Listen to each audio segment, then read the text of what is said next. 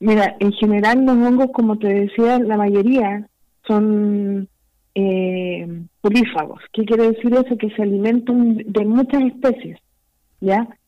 Y se torna plaga cuando empieza a afectar eh, el bolsillo de las personas, cuando provoca un daño económico, ¿ya? El botitis especial es un hongo que es patógeno, muy agresivo puede ser también, eh, y afecta a manzanas, afecta a cereza, afecta muy fuerte a frutillas, a la vid, a las especies, incluso las especies forestales, eh, a los tomates, eh, mm, un sinfín, la, los arándanos, por ejemplo, casi todo, todo puede ser afectado por botritis, porque eh, es muy, como te decía, es muy agresivo, o sea, cuando ya empieza a germinar, empieza a provocar la pudrición, eh, germina muy rápido. ¿Qué quiere decir eso? Que, que forma el, una capa gris, como el, eh, por eso se le conoce como el moho gris. En cada uno de los pelitos que tiene ese, ese moho hay miles de esporas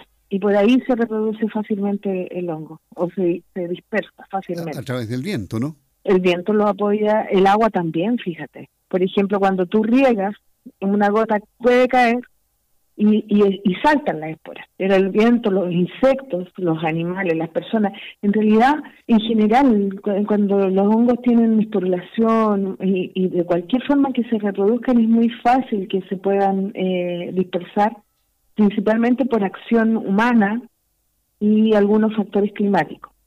Por eso es importante eh, el manejo que se le haga al, al huerto. Eh, por ejemplo, que, que, que, tiene como zona buffer, que las zonas buffer son las que separan un cultivo de otro o un, un, tipo de, manejo del suelo con otro. Eh, o, o, cómo, cómo, riegan también eh, puede, puede afectar cuando, por ejemplo, hay riego por goteo o riego por, por eh, ¿cómo se llama esto? Eh, canaletas, canales que hacen, como inundación, también se pueden dispersar así. Hay hay un, un patógeno que no es un hongo, es un mismo que se llama eh, fitóptera, y se reproduce muy rápido y muy, se mueve muy rápido a través de, del agua cuando tú haces riego por inundación, por ejemplo.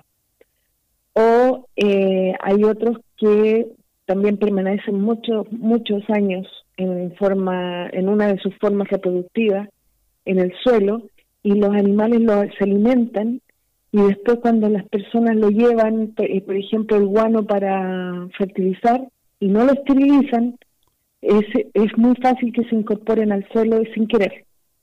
Entonces, para lograr controlar este tipo de, patógenos y varios más, hay que hacer un muy buen manejo, muy buen manejo integrado.